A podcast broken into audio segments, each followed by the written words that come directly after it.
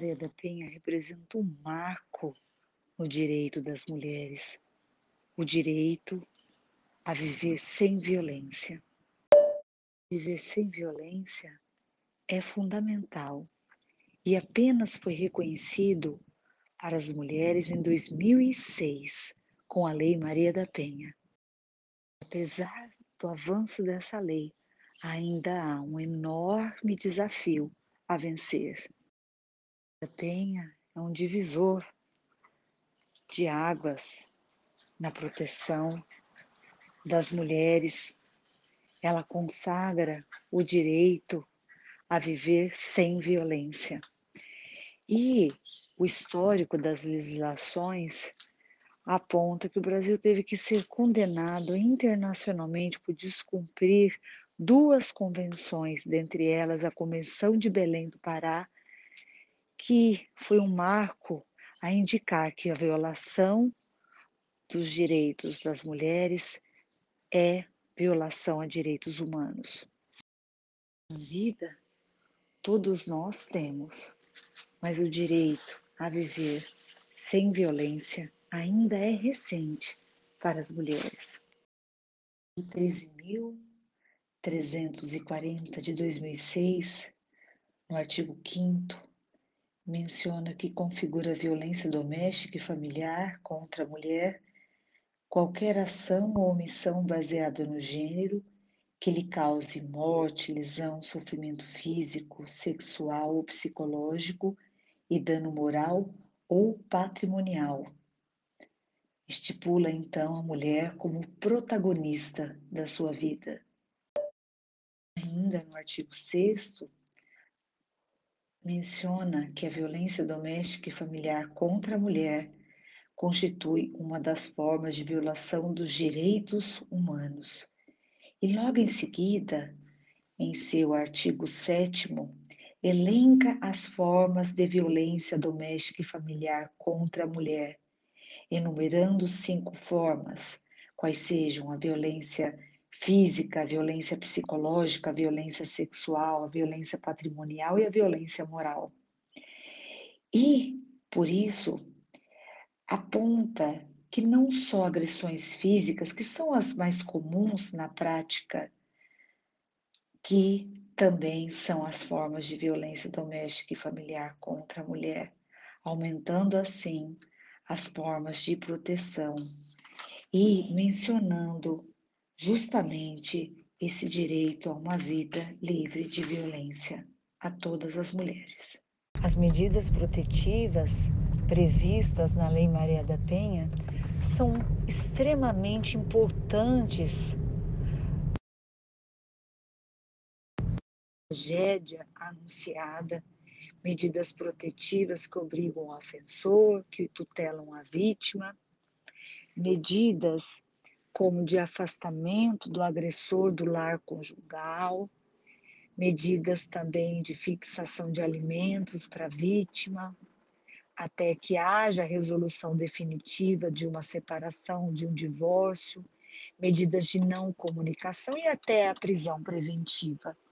São diversas medidas que a mulher pode, no momento que noticia a violência, solicitar autoridade policial.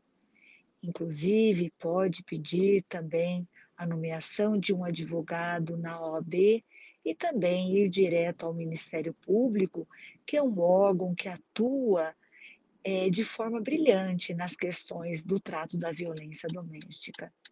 Então, são diversos órgãos que buscam contribuir para que haja essa tutela e o resguardo da integridade física e psíquica da mulher vítima de violência doméstica.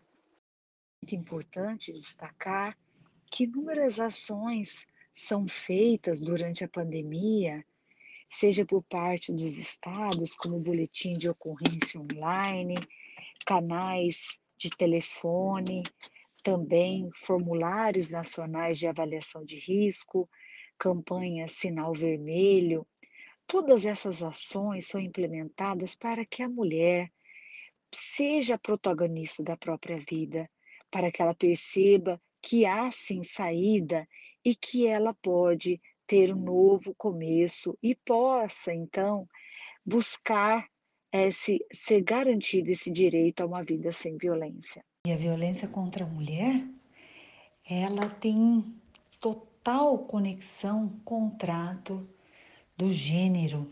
E por isso, os livros mencionam a questão dos papéis. E a mulher, ela vem sendo colocada numa posição de inferioridade, uma questão cultural, patriarcal. E quando a mulher questiona esse papel, é que surge essa comunicação violenta. Por isso é que é muito insuficiente esse trato de uma questão social complexa via somente punitiva. O Poder Judiciário vem se engajando numa luta para que as questões é, educativas, assistenciais sejam implementadas e para que a questão punitiva efetivamente se realize e que a justiça, então, seja realizada. Nós sabemos que ainda hoje há muito desrespeito no trato da violência doméstica. Por isso que a mulher que ciente dos seus direitos que estão enumerados na Maria da Penha tem total diferença nessa é, atuação e pode ser encorajada para que se liberte então de uma relação violenta. E todos nós que temos a prática diária sabemos da questão do encorajamento dessas mulheres, é muito importante.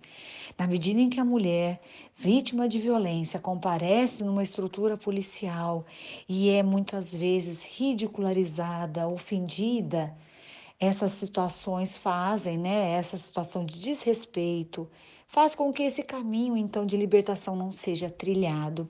Então, ações efetivas de capacitação dos profissionais que lidam com o sistema policial e da justiça e também criação efetiva de meios como abrigos, casa das mulheres, para que essa vítima de violência tenha a sua proteção garantida e muitas vezes é também assistencial, seja por intermédio inclusive de legislações previdenciárias e trabalhistas que garantam a essa mulher o afastamento do trabalho, a, a, o resguardo, a preservação da sua é, é, integridade, para que não ocorram mais danos, é extremamente é, importante e é a luta que nós precisamos nos engajar.